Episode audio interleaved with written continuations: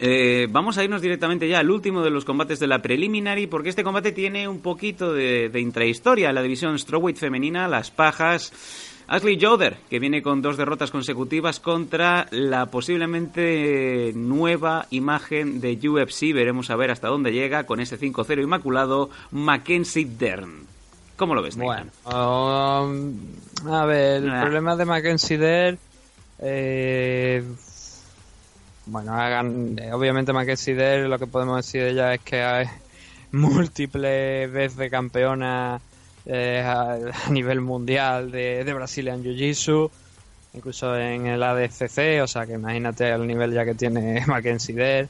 Um, hizo aquí, decidió hacer su, su debut dentro de las MMA, que se hizo pronto porque, o sea, tiene solamente 24 años, ¿no? Con 24 años ha sido ya, como estamos diciendo, eh, múltiples veces campeona en diferentes competiciones de, de Brazilian Jiu-Jitsu. Sí, sí. Campeona del mundo, además.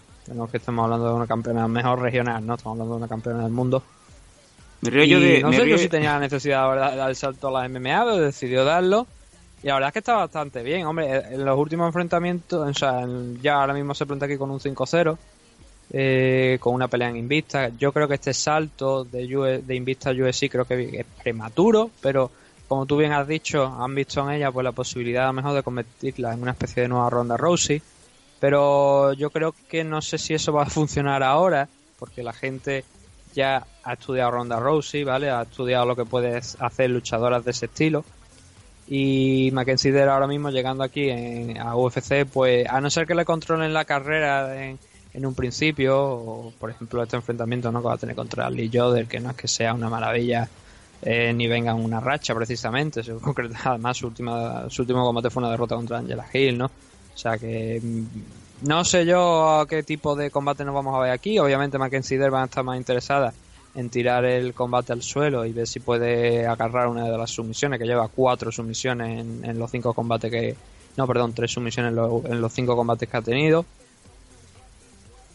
no lo sé. Eh, ya digo, es una luchadora que incluso no sé si me parece bastante grande para la división de 115 libras. Mackenzie Dell, yo creo que pesa bastante más. Por lo menos en la división Flyway. Eh, pero bueno, como es joven todavía puede hacer los cortes de peso, supongo, sin ningún problema.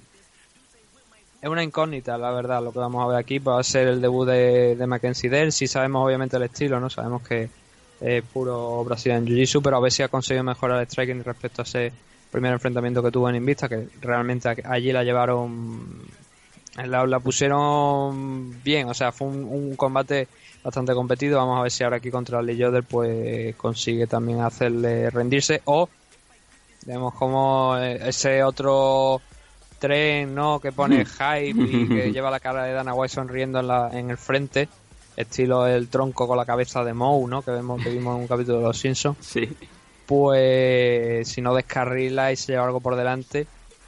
Pero bueno, ya veremos qué es lo que puede hacer Mackenzie La gente que se quede con eso, ¿no? En un principio, que, que va a tirar de Brasil en Jiu-Jitsu, obviamente sin ningún tipo de duda. Y que no metan dinero aquí realmente. Bueno, si quieren meter dinero, que se lo metan a Yoder, ¿no? Porque eh, Mackenzie eh, con un menos 375 ahí no van a sacar, no van a rascar nada. pero esto es una, es una apuesta interesante, ¿eh? Estás ahí yendo a, digamos, el contrahype. Tú estás proponiendo que nuestros suscriptores esta semana le echen un par de euritos a Ashley Yoder. No yo, no, yo no quiero que nadie me haga responsable de haber perdido luego un par de euros.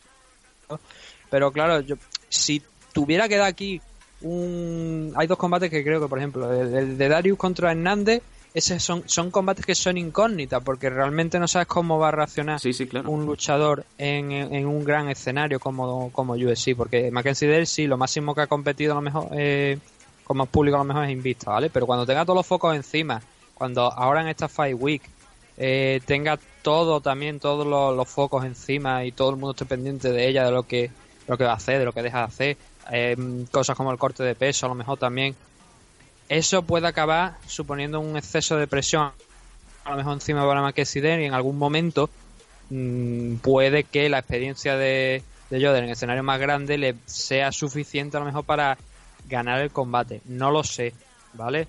Por eso digo que son combates que cuando hay una, cuando son tan incógnitas, porque no sabes cómo va a reaccionar ese luchador que está debutando dentro de la compañía, pueden pasar cosas como que a lo mejor, aunque no sea el, no sea el favorito, estamos viendo aquí a, a Joder con un 310, un más 310 y a, y a, y Alexander Hernández con un 305, son buenas apuestas si no le metéis una barbaridad. Obviamente no voy a decir que, que os juguéis Nada. vuestra casa, ¿no? Nadie, nadie ha dicho Pero- eso. Nadie ha dicho eso. Hemos Eh, dicho un par de pero euritos. No, ni, ni vuestra casa ni, ni vuestro matrimonio, ¿no? El caso de, de Carlos Berge, ¿no? Que luego, que bueno, acertó la apuesta por segundo lo dio, pero luego acabó durmiendo en el sofá igualmente. No, ¿no? claro, ahí está nuestro amigo, ¿no? Imagínate, yo ahora pues a lo mejor puedo estar jugándome el imen de mi hija de 18 años a que Ronda Rousey no va a perder con Amanda Nunes. Pues eh, ¿dónde, ¿dónde iría el imen ya, no? Creo que me he ido muy la lejos. vuelta al mundo, ¿no? Me he ido muy lejos, sí. Eh, pero eso no, o sea, no sé, yo no me atrevería de aquí a decir que Mackenzie Dell va a pasar por encima de su rival porque hemos visto enfrentamientos factibles para gente, por ejemplo, como Pei Van Zandt y Saint Norca, que deberían haber ganado y luego han caído.